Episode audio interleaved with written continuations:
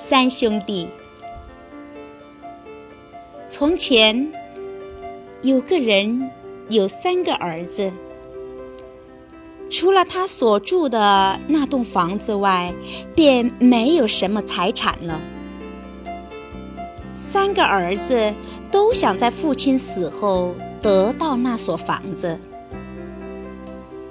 可老人对他们三一样钟爱，不知该把房子给谁好。不过他可以把房子卖掉，再把钱分给他们呀。可房子是祖上传下来的，老人舍不得卖它。终于，他想出了一个好主意。他把三个儿子叫到跟前，说：“现在你们都出门去，各学一门手艺。待学成归来，看谁的本事最高，房子就归谁。”儿子们挺赞同这主意。老大。要当铁匠，老二要做剃头匠，老三打算做名剑客。他们约好了回家比武的时间，便各奔前程了。事情很凑巧，他们各自找了位技艺高超的师傅，得以学习上乘的技艺。铁匠专为国王的坐骑钉掌，心想：房子肯定是我的了。剃头匠专为达官贵人修面，也认为房子非他莫属。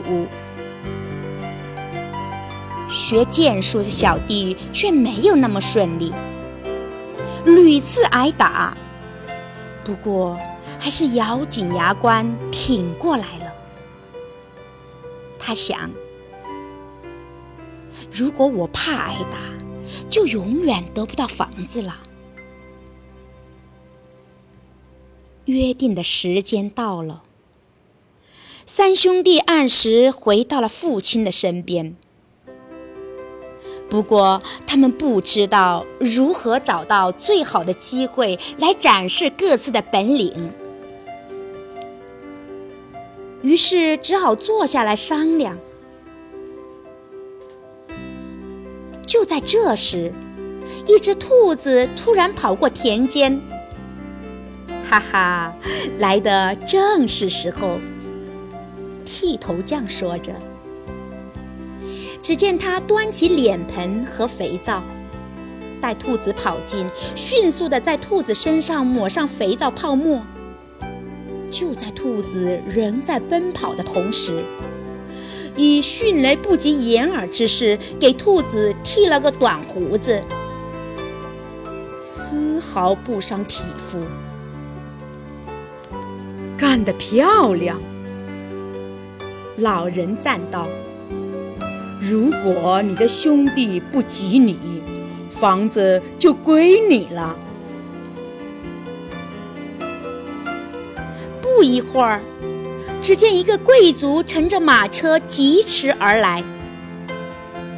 铁匠说：“爹，您老瞧我的吧。”只见他几步就追上了马车，瞬间就给一匹飞驰的马儿换了四个。崭新的马蹄铁，不错，你一点儿也不比你弟弟逊色。父亲这下可犯难了，我该把房子给谁呢？这时，老三说话了：“爹，如果你愿意。”就让我做一回吧。天空正巧下起雨来，只见他拔出剑，不停地在头顶挥舞起来，竟是滴水不漏，身上无丝毫湿迹。雨越下越大，后来竟成倾盆之势。只见他手中的剑也越舞越快，身上仍没沾丝毫雨滴，仿佛处在屋中一样。父亲见了，大惊，说：“你的技艺最精湛，房子就归你了。”于是，一切。都如约进行。两位大哥对这一结果也心服口服。由于他们手足情深，彼此不愿分开，于是都留在这所房子里，各施其艺。由于他们都各有一门绝活。且人又聪明，于是赚了很多钱。于是他们一同过着幸福的生活，一直到老。最后，兄弟中的一个得病先去世了，其他两位悲伤不已。不久，他们也相继去世，因为他们是那样的手足情深。人们把他们合埋在同一个坟墓里。